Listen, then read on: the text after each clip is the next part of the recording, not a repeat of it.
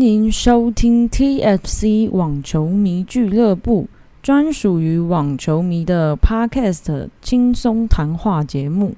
我是最近很缺嘉宾的小编，就缺你了，拜托快来！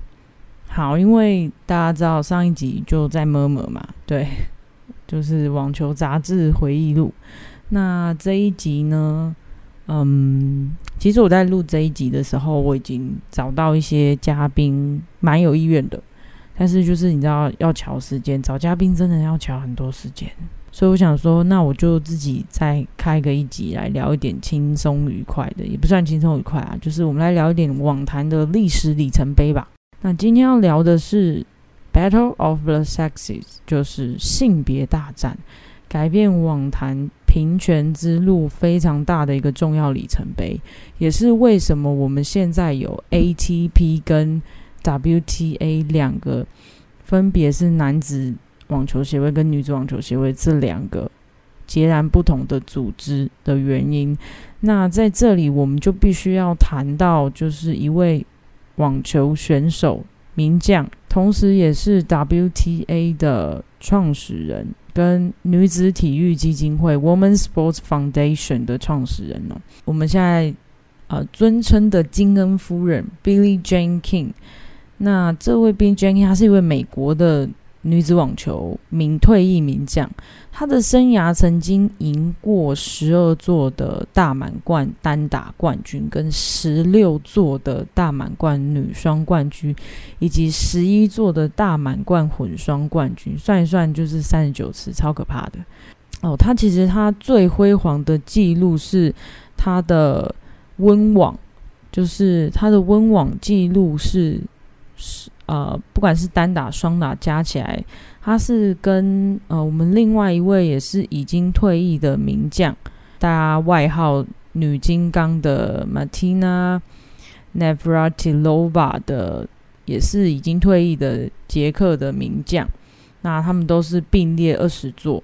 呃，B.J. King 是总共七六座的温网冠军，然后加上。双女双啊，混双总共二十次。那她也是一位一直致力于就是网坛性别平等的倡导者。她的生涯的总胜率很高，很惊人哦。她在单打的胜率是八十二 percent，非常高，非常高。然后尤其是在温网的胜率高达八十六点三六。也因为他对网坛的种种贡献，所以美国网球协会 USTA 决定。把美网的举办场地国家网球中心冠名他的名字 Billie Jean King，以表彰他的贡献。这样子，二零一七年的时候呢，由这个 Emma Stone 主演的这部电影叫做《胜负反手拍》，其实英文的原名就是性别大战啊，但是中文翻译《胜负反手拍》，我。认为原因应该是因为最后的那个胜负是在 B J K 打出了一记非常漂亮的反手牌，赢下了这一场性别大战的胜负，所以我猜应该是会这样子，所以中文翻译电影片名是叫《胜负反手牌》。那这一场性别大战呢，其实历史上具代表意义的性别大战总共有三场，第一场呢是。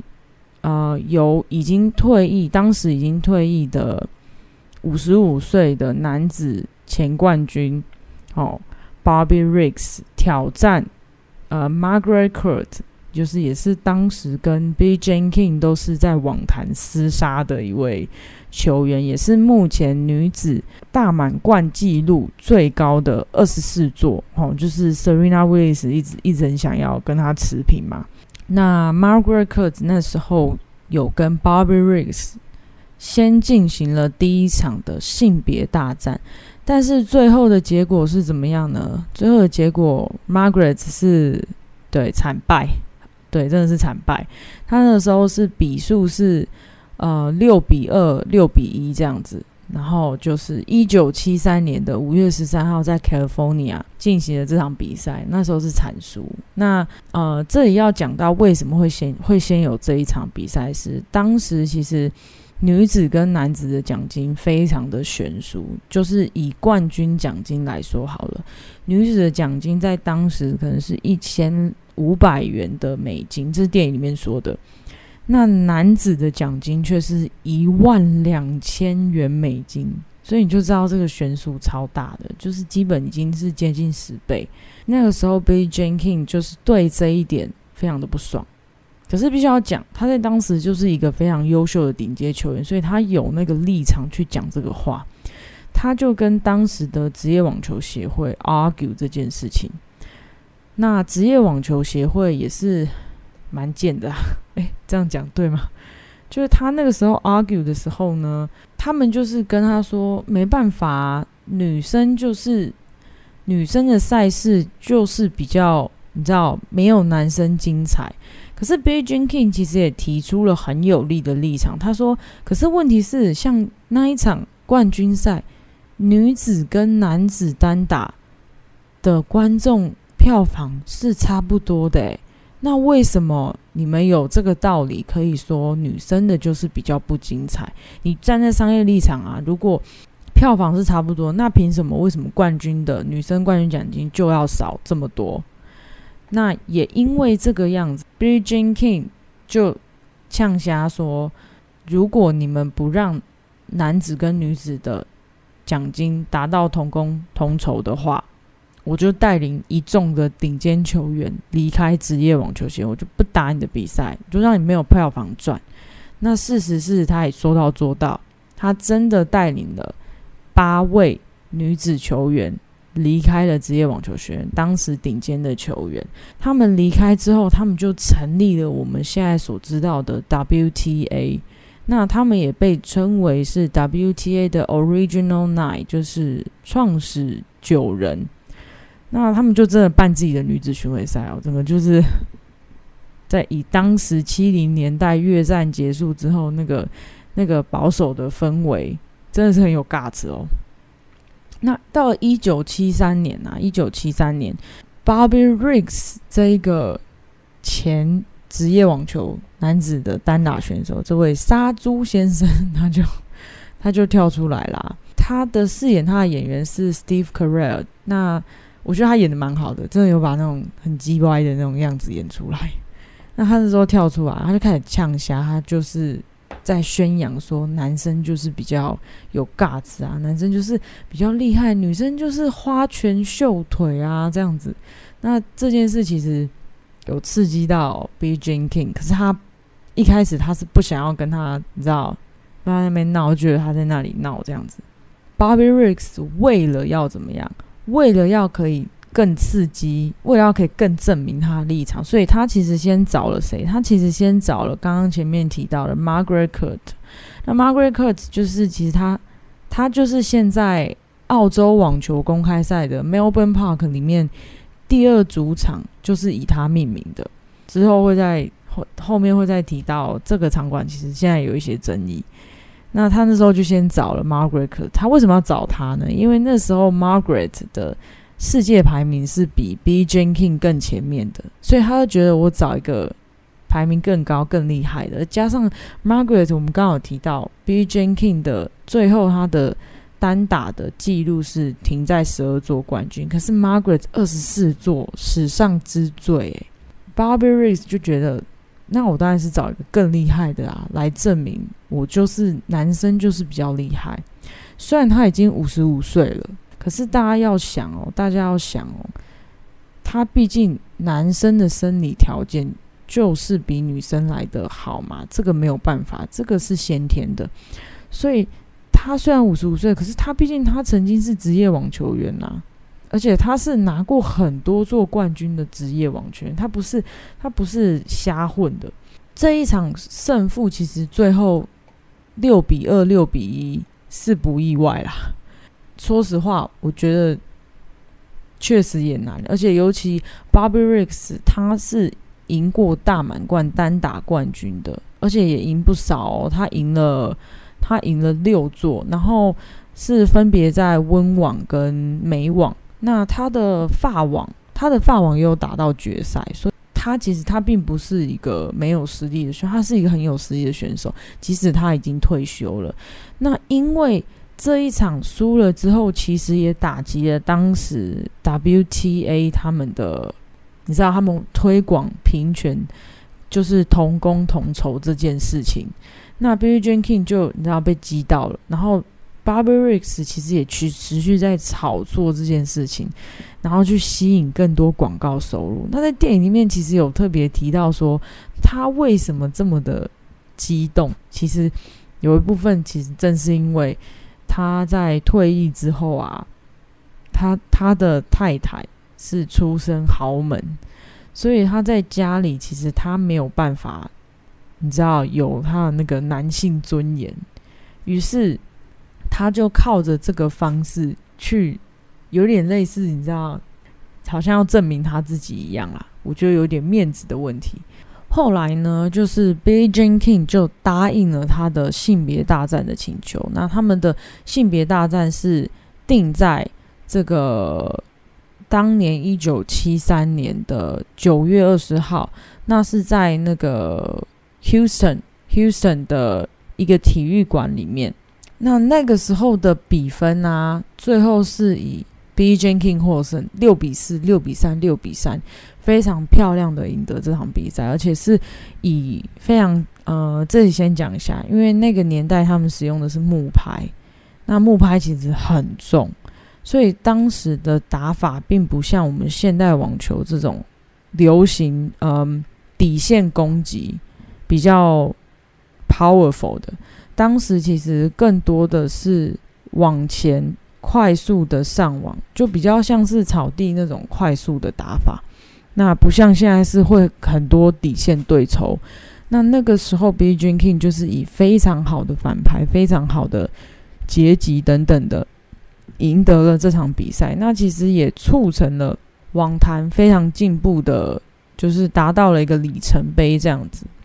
那也在这一场大战之后呢 barbaris 也坦诚说，就是 B. j e n k i n g 真的打得很好。那也因为这样，他们握手言和。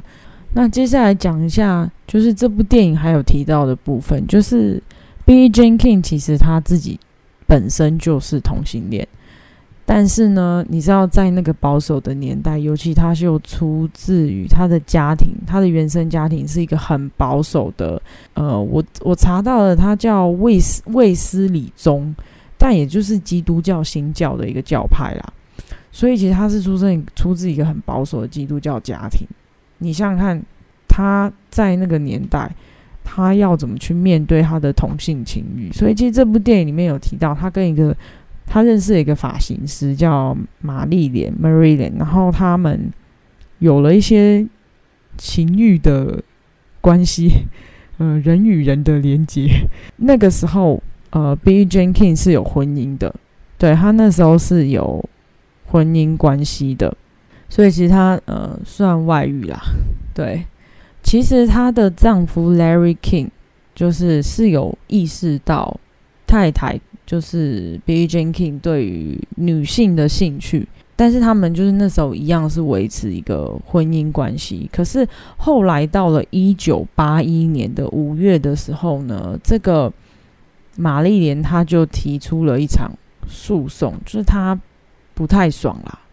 那也因为这样子，所以 B. Jenkins 被迫要公开这样的关关系。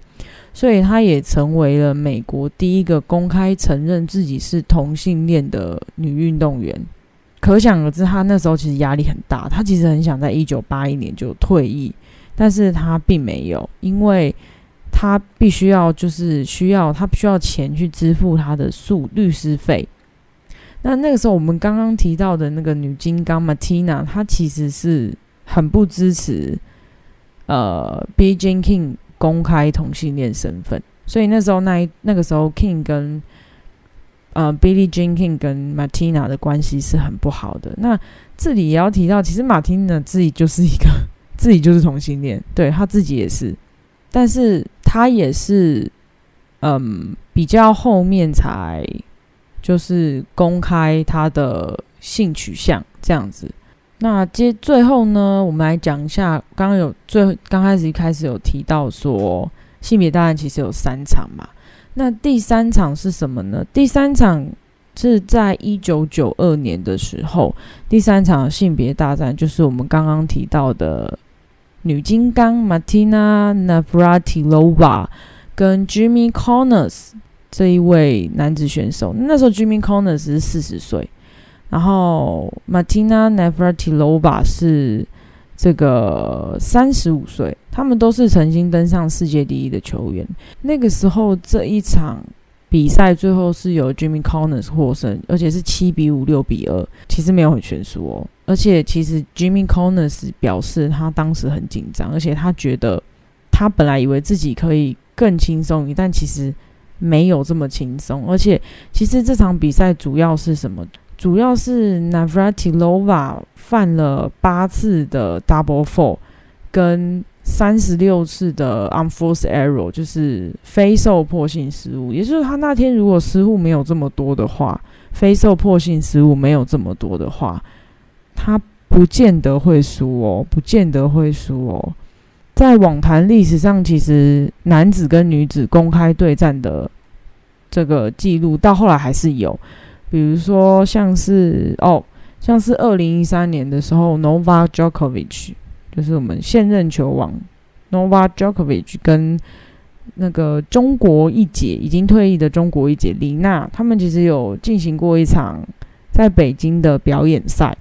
不过那个时候其实主要是娱乐为主啊，所以其实最后是李娜获胜，但是她就是很轻松的打，所以并没有什么实质的历史意义。好，那最后来讲一下，就是后来呢，最早达到男女相等奖金的就是美网，就是在性别大战之后啊，就是 B.J. King 还是有持续在这个推动奖金平等。一九七三年的美网啊，一九七三年的美网。King 就因为奖金的问题，他那时候其实公开表示，如果美网不让男女奖金相等，他就要退出该年赛事。那其实前一年的冠军就是谁？就是 Billy Jean King。那那个时候，因为 Billy Jean King 他基本上是球迷最爱戴的选手之一。那后来也因为就是影响票房的关系，所以当年就定下了男女奖金平等的惯例。那在四大赛呢？四大赛呢？最年轻的澳网反而曾经发生过，就是一九呃一九八七年，反而女生拿的比男生多，短暂拿的比男生多。后来呢？后来呢？到九零年代啊，就是澳网。不知道为什么又变成就是男多于女一些这样。那到了二零零一年呢，才非常正式的男女双方奖金是完全平等的。自然场地的部分，法网跟温网，则是到了二零零六年跟二零零七年才各自奖金平等。温网呢，能够达到奖金平等，其实我们必须要提到 Venus，就是大卫 Venus Williams。他在二零零五年夺冠之后，他向温网官方提出请求，他希望男女球员能够是奖金平等的，但是当时并没有得到一个结果。Williams 就是 Venus Williams，他跟《泰晤士报》就是伦敦当地的《泰晤士报》向外界表达说，这个不平等的待待遇，他觉得。男生跟女生，既然我们打的都是网球，而且我们都是在同样等级的赛事比赛，为什么男生就应该拿的比女生多？为什么？其实即使到了现在，还是有很多球迷，我相信搞不好正在听的就有啊，觉得说男女奖金平等不对，觉得说不同是应该的。因为好，有些人就会提出第一个观点，觉得说，嗯，男生打五盘三胜，女生打三盘两胜，呢，所以男生要大于女生。如果你用数学角度来看，很合理，对吧？就是有些人会觉得，不是就应该这样吗？可是你知道吗？就是有统计去调查说，其实男生女生比赛的时间平均起来。差不多。甚至，嗯，我在这边运动世界，我有看到一篇文章，是二零零五年的温网。那那一年的女单决赛进行了两小时四十五分钟，可是男子决赛那一年是 Roger Federer 跟 Andy Roddick 大安迪，他们的决赛还比他们少了一个小时又四分钟。所以你你说就常理的原因，应该男生的比赛每一场都会比女生多很多嘛？可是我们要记得的是，网球比赛的时间长短不是固定的，即使你盘数打的比较多，再加上每一场比赛都是一个你知道一个特别存在一个单一事件，我们没有办法去讲说一定会比较长，你不能用盘数比较多来决定时间就会比较长，所以钱要比较多啊？这个你不觉得有一个？有个逻辑的谬误吗？这很怪啊！但有可能会有些人说哦，可是男子比赛就是比较好看。你你们确定真的男生的比赛一定比女生精彩吗？好啊，我就提我们家听的例子，大家一直在那边讲说什么 美网美网决赛，二零二零美网决赛又臭又长，好难看。奇怪，这也是球迷讲的。那说男生比赛会比女生精彩，也是球迷讲的。每一场比赛精不精彩，完全是单一事件来看啊！怎么会是男生的比赛一定比女生精彩？我觉得没有，我觉得真的没有。男生比赛也是有很难看的时候，女生比赛也是有非常非常精彩到爆的时候，这完全不能不能比喻啊！所以我认为这个这个逻辑是不同的。哦，在这里其实也到也要提到，就是我们疫情开始前的二零一九年 WTA 年终总决赛啊，那一年的 WTA 的年终冠军高到加西朗四百四十二万美金，相当于台币一亿三千四百万，这是你知道这个。不止比男子的年终赛冠军还高，他刷新了网坛史上单笔最高额冠军奖金记录。他那一年冠军是谁？就是我们现在的澳洲球后 Ashley Barty。对，很可惜哈，Svitolina 没有拿到那个冠军，不然他今年结婚预算就可以提高了。哦，不是啊，就讲干话。那所以其实这几年，我记得那时候那时候有有网。网坛有，就是不是网坛啊，就是球迷之间有热闹一下，就是在讲说靠背哇，这个奖金也太高了吧？奖金高很好啊，我觉得没有差。我觉得与其去吵说女生奖金怎么年终赛女生年终赛奖金怎么这么高，你怎么不去问男生年终赛奖金怎么不再拉高一点？反正大满贯奖金不也年年都在调整吗？都在往上调整，那你怎么不去讲男生的不提高一点？那在这里，我还想再提一下，就是性别大战除了促进了男女之间男子网球、女子网球的同工同酬，慢慢达到奖金平等的现象之外啊，也促使了，比如说像 Billie Jean King 在后来几年，虽然他是因为官司的关系被迫承认他的同志身份，我们不难发现，其实 WTA 不少女子球员她是同性倾向的。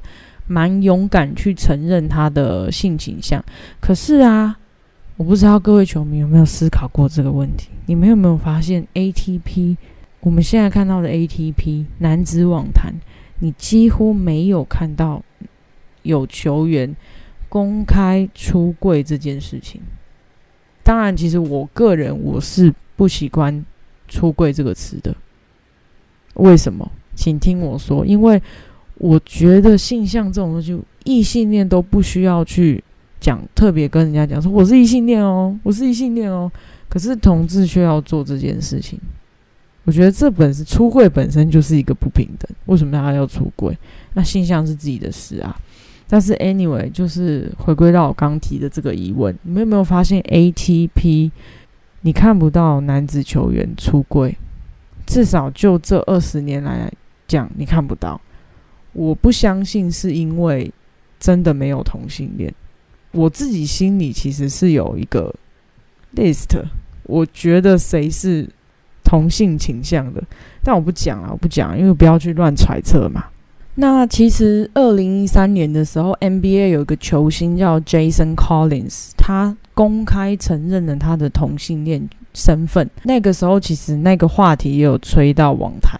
那我们的费霸 Roger Roger Federer 跟英国球王 Andy Murray 啊，小安迪他们其实都有持非常 open 的态度，觉得在网球界同性恋不会有什么问题啊。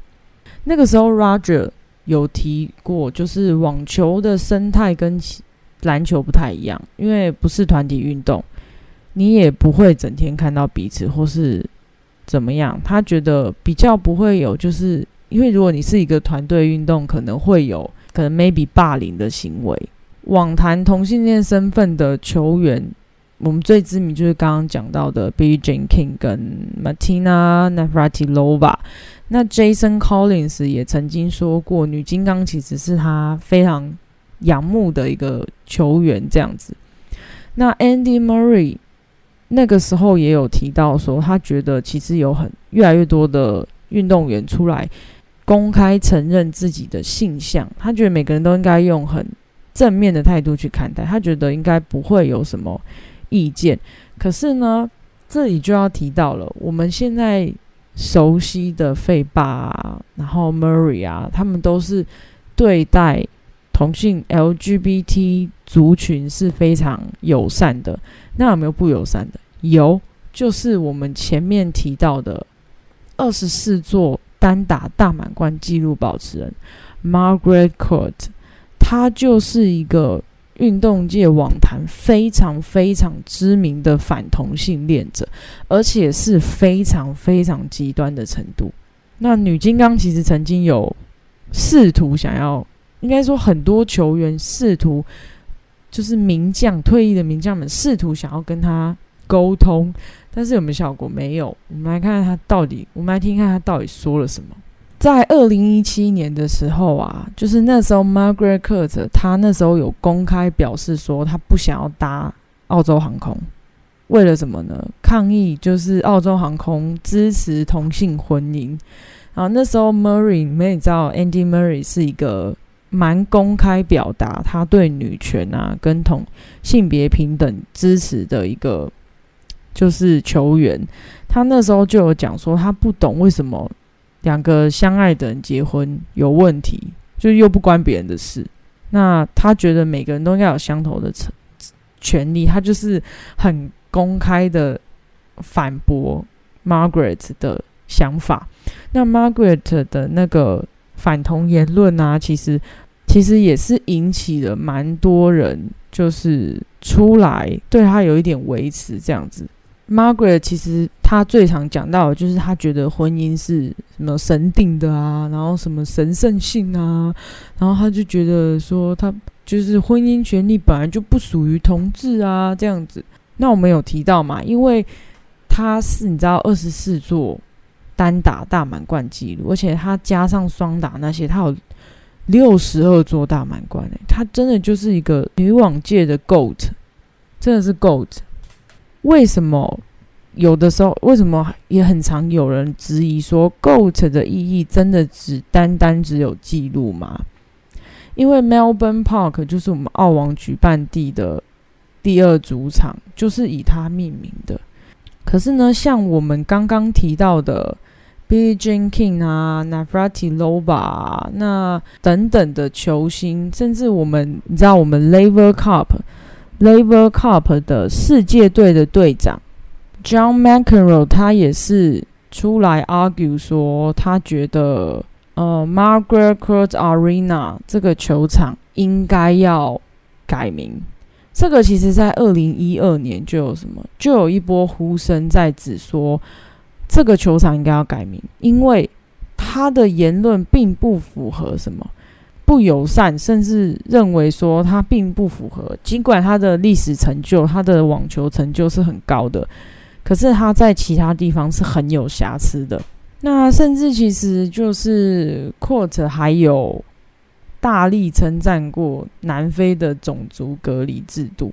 那甚至就是他讲过太多非常有争议的言论，除了就是 John McEnroe 跟这个 Martina Navratilova，他们都，他们甚至在什么？他们甚至就是二零二零年的时候还举那个布条抗议说，就是酋长要改名啦。那他们那个时候，他们的那个布条上面，他们他们主张说，他们认为 Margaret Court Arena 应该要把球场名字改成另外一位。澳洲的传奇球星叫伊万古拉贡，呃，澳洲原住民身份的一个一个球员。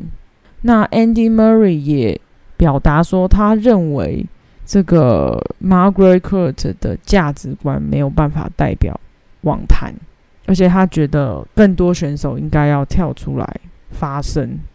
那刚刚提到的这个 Ivan Gulagon 这一个球员，他也是澳洲已经退役的球星。那他也曾经是，他也是 WTA 就是单打第一的一位前球后。他的大满贯记录也是很辉煌，也是有七座，哦也是有七座。他们就提说，其实澳洲还有更棒的。哦，虽然如果你单就记录来看的话，Margaret 的记录真的是史上之最，没有办法驳斥什么。但是，如果我们将他的价值观等等，他公开发表言论也放进去评量的话，他们认为是有损网坛的形象的，所以就开始陆陆续续每几年就会炒一波 Margaret Arena 到底要不要改名？好，那我们故事讲到这边啦。告一段落了。那我小编呢？最后想要问问看，你认为 Margaret Court Arena 玛格丽特考特球场到底要不要改名呢？希望大家可以私讯分享一下你的意见喽。那我们今天的节目就到这边啦，拜拜。